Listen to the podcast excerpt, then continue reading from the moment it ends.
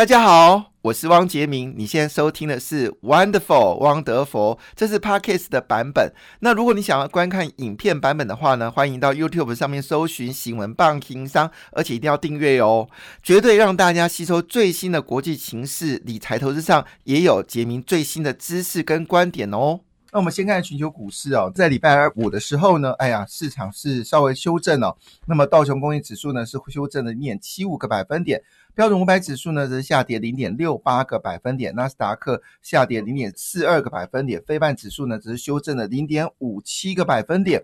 好，当然这里面背后因素是因为哇，美国财政部长呢，诶，突然之间发布一个讯息啊。他说：“哎，上次纾困的金额要好好来讨论哦，就是美努清哦。他就说，嗯，我们应该好好讨论这个问题。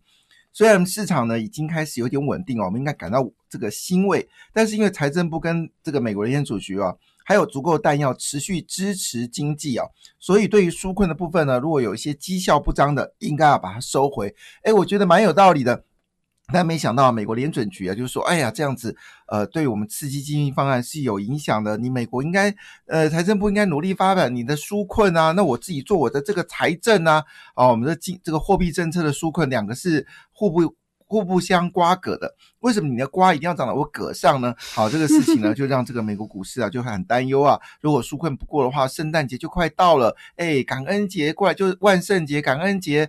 圣诞节这三大节令呢，要该怎么过呢？当然，我想说，最近的新的消息告诉我们啊，等我们来好好谈谈，到底最近经济数据公布的如何。但是呢，美国已经有说哦，百分之四十的消费者已经提前了，要在这个时候就已经要购进圣诞节的东西了。好，这个看起来这个圣诞节还会 Jingle Bell Jingle Bell 吗？好，当然在这个情况下，大家好奇哦，这礼拜五的股票市场会影响到礼拜一的开盘呢？好，苹果呢是下跌一点一个百分点，脸书呢是下跌了一点一九个百分点。好，都是跌。跌跌，包括 Amazon、Alphabet、微软都是下跌，但跌幅呢都在一个百分点之内哦。好的，那道琼工业指数呢，在最近啊，这个创新高、再创新高、再创新高的时候呢，哦，昨天稍微修正了一下下啦，但修正幅度也 OK 啊。比如说是美国运通啊，其实涨幅将近有十个百分点了，那最近呢只跌了一点三七个百分点，也算是好的了啊。非半指数呢也是普遍下跌。好，其他指数部分呢，我们等会好好来聊聊，到底全球市场有什么重大的财经讯息。好，当我们这个努力事实上会得到一些好的结果。最近很多朋友问我一件事情，说这台股。这上涨上去有没有道理呀？好，这甚至呃，连一些呃摄影朋友都会问一个问题，说啊，我是不是出的太早了？好，这些出完之后，股市又涨了一千点，因为这个股市要修正，到底它背后的因素又是什么呢？好，我们来看一下，继续来研究。我们刚才谈到美国股市在礼拜五的时候，基本上是全面下跌，那么。这个中国股市呢，则是逆势往上走高，那跟亚洲股市是同步的。上海综指数呢，在上礼拜五是上涨零点四四个百分点，深圳指数呢是上涨零点五四个百分点，香港股市呢则上涨零点三六个百分点。那当然，在礼拜五是最大的消息是什么呢？就是由刘鹤已经正式啊，对中国有关。最近很多逃债的问题呢，发表了看法。有一个新的名词哦，叫做逃废债。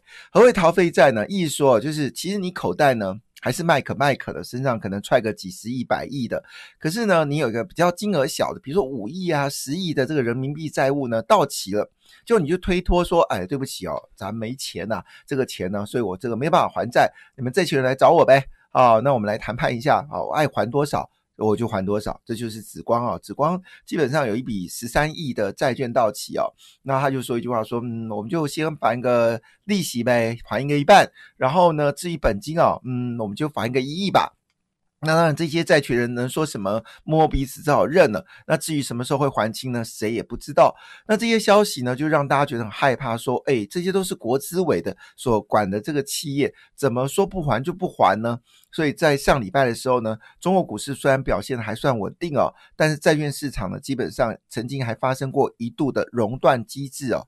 那么在中国，何谓熔断机制呢？顾名思义，就是没人敢买嘛，价格一直崩跌嘛，市场充满了没有信心。那影响所及呢，就逼了这个中国人行呢，就立刻在上礼拜一呢，推出了八千亿人民币的紧急的中期贷款。为什么呢？因为突然之间哦，市场没有新的债券发行，因为没有买家。好了，那当然银行一定会很担心这件事情啦，因为呢，毕竟直接金融如果还不清的话，最后还是要用所谓的呃间接金融来负责。那间接金融指的就是银行，直接金融指的就是发行债券。那最后丢给的这个间接银行，间接银行就要查封资产啊，最后呃看看损益啊，那。当然亏了钱就由银行来摸摸头啊，所以这个情况下使得中国金融市场现在总是闻到一些很奇怪的那种说不出的这种古怪的滋味哦。那当然，在中国不断的这个蚂蚁雄兵啊，不断的开户之下，中国股市呢还是维持一定的上涨。但是它上涨机制又是如何呢？我们在之前啊说啊，上涨的股票都是跟电商有关的，但是明显看出来，中国对电商呢已经下重手了。那电商又涨不起来，好，那我们说那个快要冬天了，吃点腊肉呗。可是呢，这猪肉价格呢似乎也没降下来。那么零售的这个价格没有回档，所以可见这个年过起来也没有想象那么轻松。所以这股票市场上涨，我只能说啊，因为房地产可能受到压抑哦，就把这个资金呢转去炒股了。不管基本面，先买再说。但是话说如此哦，我们来看上过去这一个月的资金流向啊，也发现到有趣的事情。什么事情呢？嗯，这个中国跟泰国流入资金呢有明显增加。所以是怎么呢？中国的这个是。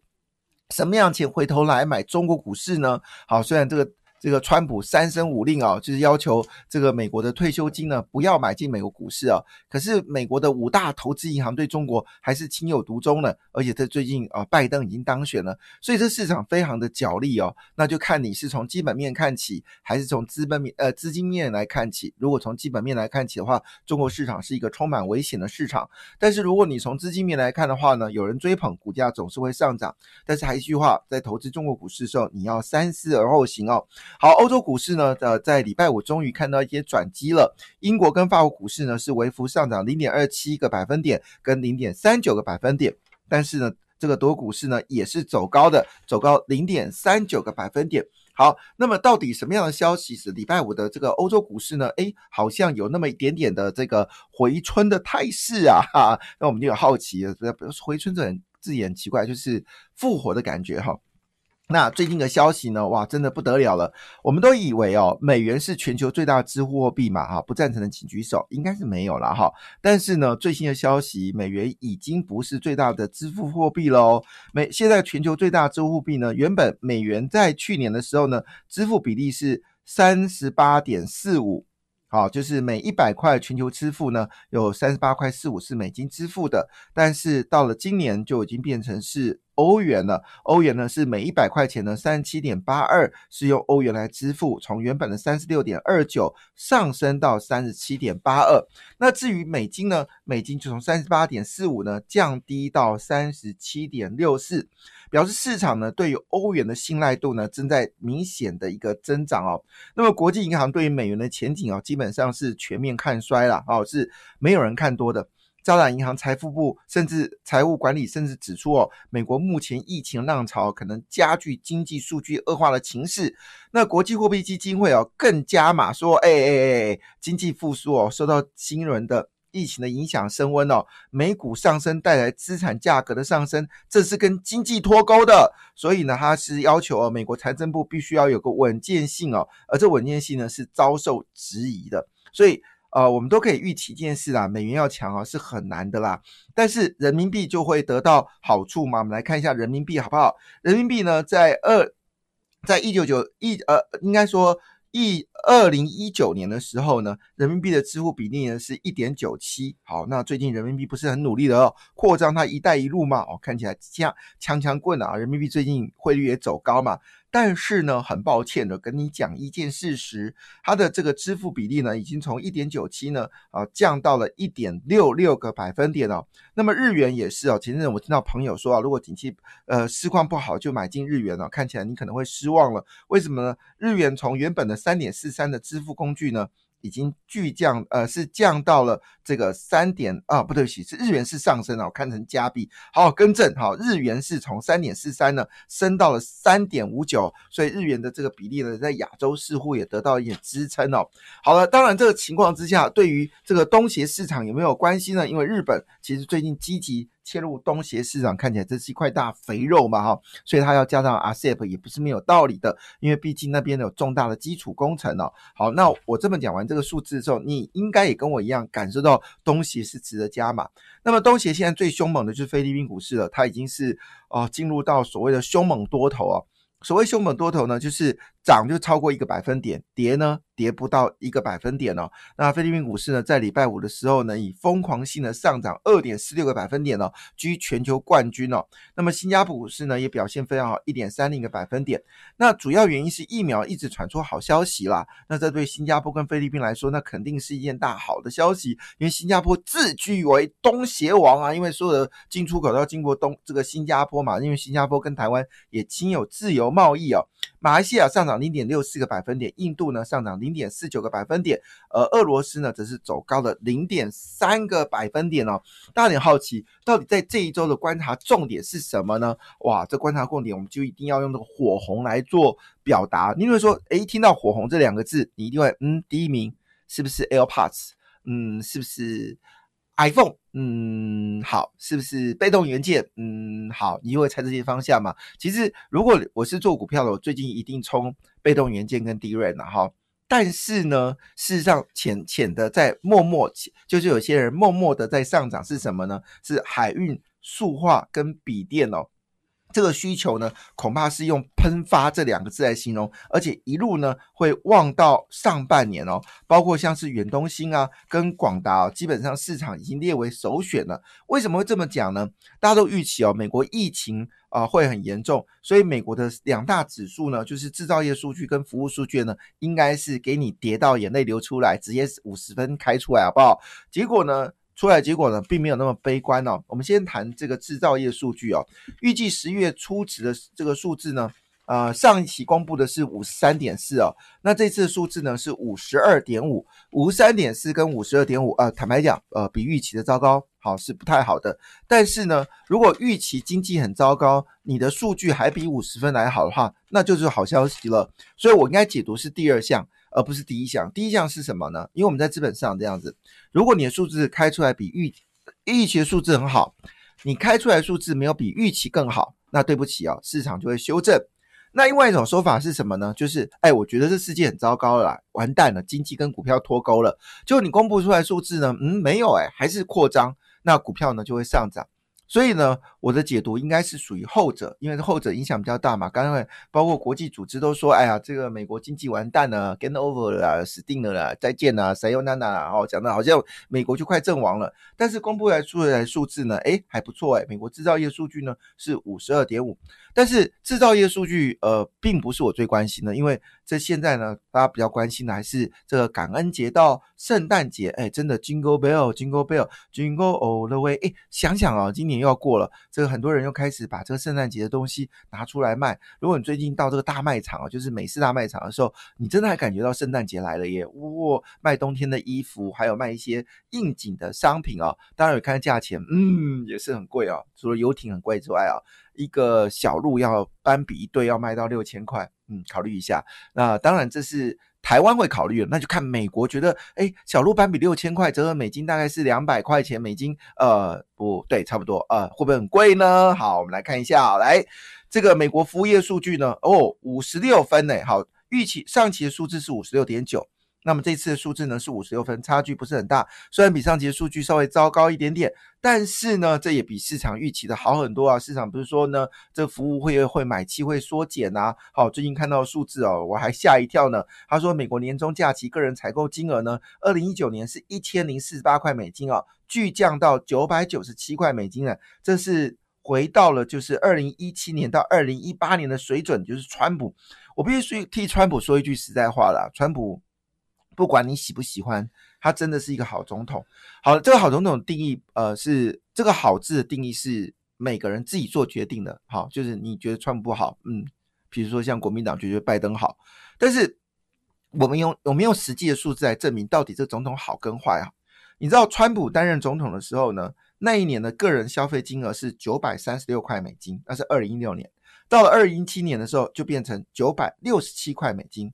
好，刚是九百三十六。接着是九百六十七，到了二零一八年的时候呢，就突破一千块，是一千零八块美金。到了二零一九年的时候，就到一千零四十八块美金。也就是说，二零一九年在呃川普四年的任期里面呢，二零一九年好跟二零一六年比起来呢，这金额呢是差了一呃差了将近有哇非常多，差了将近有一百块美金。严格来说是一百。一十八块美金，好，那当然一百八十八块美金，你一说不对，哎，不对哦，美国人有三亿人口啊，三亿人口，每个人多花一百亿一百块美金，那是可是是很快很大的数字，好不好？所以看得出来，就是美川普是一个好总统，但是很抱歉，他败选哦。那败选呢，当然这是一回事啊，但是呢，哦，就有一个消息还蛮有趣的，就是呃，对亚洲需求呢，这个农产品。这个暴增哦，就是亚洲现在对于中国的农、美国农产品暴增，那当然只是中国啊，因为中国要过年了，总是要准备好的粮食啊，不要让人民饿了肚子呢。好，这样美中国现在的粮荒很严重嘛，但是呢，拍水哦，订单很多，但出货很少，哪尼？这怎么回事呢？原来是哦，没有货柜人呐，没错，最近的股票里面呢，被喊进的市场就是海运。塑化跟笔电呢，再念一遍哦，海运、塑化跟笔电呢，如果你不想在电子股里面冲浪哦，其实海运、塑化跟笔电呢，我想基本上原则来说，我们以目前的投资角度来看，因为现在已经快进到十一月底了，通常都建议是站在卖方哦，因为行情已经做完了。但是呢，看出来似乎呢市场是不买单的哈，这个还是继续往上走高。那我们就以万海航运来看的话呢，最近股价就大涨了二十五个百分点，长隆呢也大涨了十点八个百分点哦。塑化类股呢，台化是上涨了十二个百分点，远东新呢上涨七点四个百分点，原一向不会太涨的红海呢，都悄悄的上涨三点五个百分点了。但市场比较关心的应该是广达，因为广达呢，它除了这个笔电的组装之外呢，它在伺服器里面也大获转获。好，他们这几个兄弟涨幅都一样啊，红海、人保。广达涨幅都在三点四到三点六之间哦，不过从讯息看起来，确实是持续的加温哦。好，这是一个稳定的投资，但是就全球焦点来看呢，确实好，你还是可以投资美国股票。可是呢，所有经纪人呢，基本上看好了三个方向哦。第一个是亚洲科技，第二个是欧洲航运，第三个是所谓的印度的航空业哦。那特别在台湾呢，是指明要要买进。台积电哦，那你知道台积电呢，总共有一千三百个协力厂商哦，所以外资如果决定要买进台积电的话呢，那当然是不得了了。所以讯息也指出哦，三王领导台股哦，那么对二零二一年呢充满了期待哦。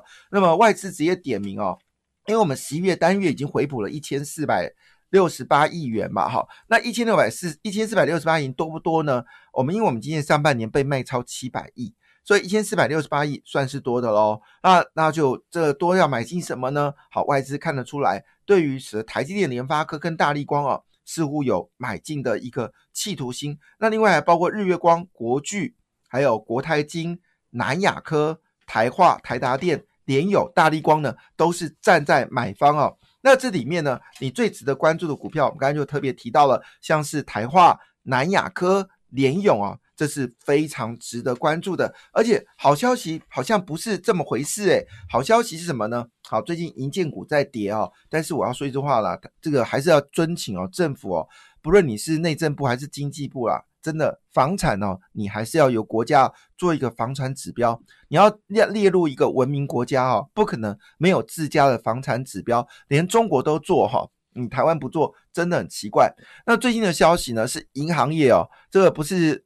呃呃，我们的央行跟我们的这个金管会联手要去精简银行吗？哦，现在金管会已经变成是银这个我们央行的小跟班了哈，那要去查这个银行。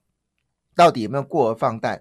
但是呢，银行的做法是什么呢？他们最近对于房地产的方式呢，采用的方式是买而不是租哦。所以好了，那当然最后一点时间哦，还是要谈一下这个未来的一个趋势。朋友问我说，台股为什么会上涨？我说我就指着他的车子，你现在是买这个汽油车哦。过了几年你会是汽油车吗？他们几乎一致点头，当然是电动车喽。那我说这个就是一个改变，那这个改变呢，从你身边已经慢慢的还是发生，甚至将来你去看医生的时候，搞不好你看到医生旁边有个机器人，你会不会觉得很奇怪？他们说不奇怪。所以以这个角度来看的话，那甚至你说以后去工厂都是看到没有人的工厂，这也你会觉得奇怪吗？当然也就不奇怪了。所以五 G 这个行业对于散热元件还有五 G 汽车零组件、离岸风电，这些都是新的主流。像杰明昨天去彰化，那我就感受到真的很不一样。彰化沿岸全都是风力发电的风车哦，比以前想象更多、更巨大。那可以想象吗？这些沿岸比较没有做渔业的，其实做渔业没问题，因为你把这个风车做好，鱼更多哈。那从这个角度来看呢，这些所谓的风力发电、绿能、半导体、五 G 电动车的看法是好的。那如果是好的话呢？对不起，那你就要集中回头去找这两个产业寻找宝物，一个就是被动元件，一个就是散热元件，第三个呢就是我说的记忆体。那我想这一周呢，组合应该还是朝这三个产业往上走高。船产部分呢，我们还是关心到航运、塑化，还有笔电这种大型组装厂。那当然不要忘记了，其实。呃，当莫德纳成功做出疫苗的时候，不要忘记他的兄弟叫做高端，高端技术呢跟莫德纳技术是一样的，所以莫德纳能做出来，高端当然能做出来，所以台湾可能在明年的上半年真的会全面接种。这个疫苗到时候股票市场恐怕还再涨一波哦！感谢你的收听，祝福你投资顺利，荷包满满。也请订阅杰明的 Podcast 的节目《Wonderful》，以及 YouTube 新闻棒情商的节目频道哦。感谢，谢谢。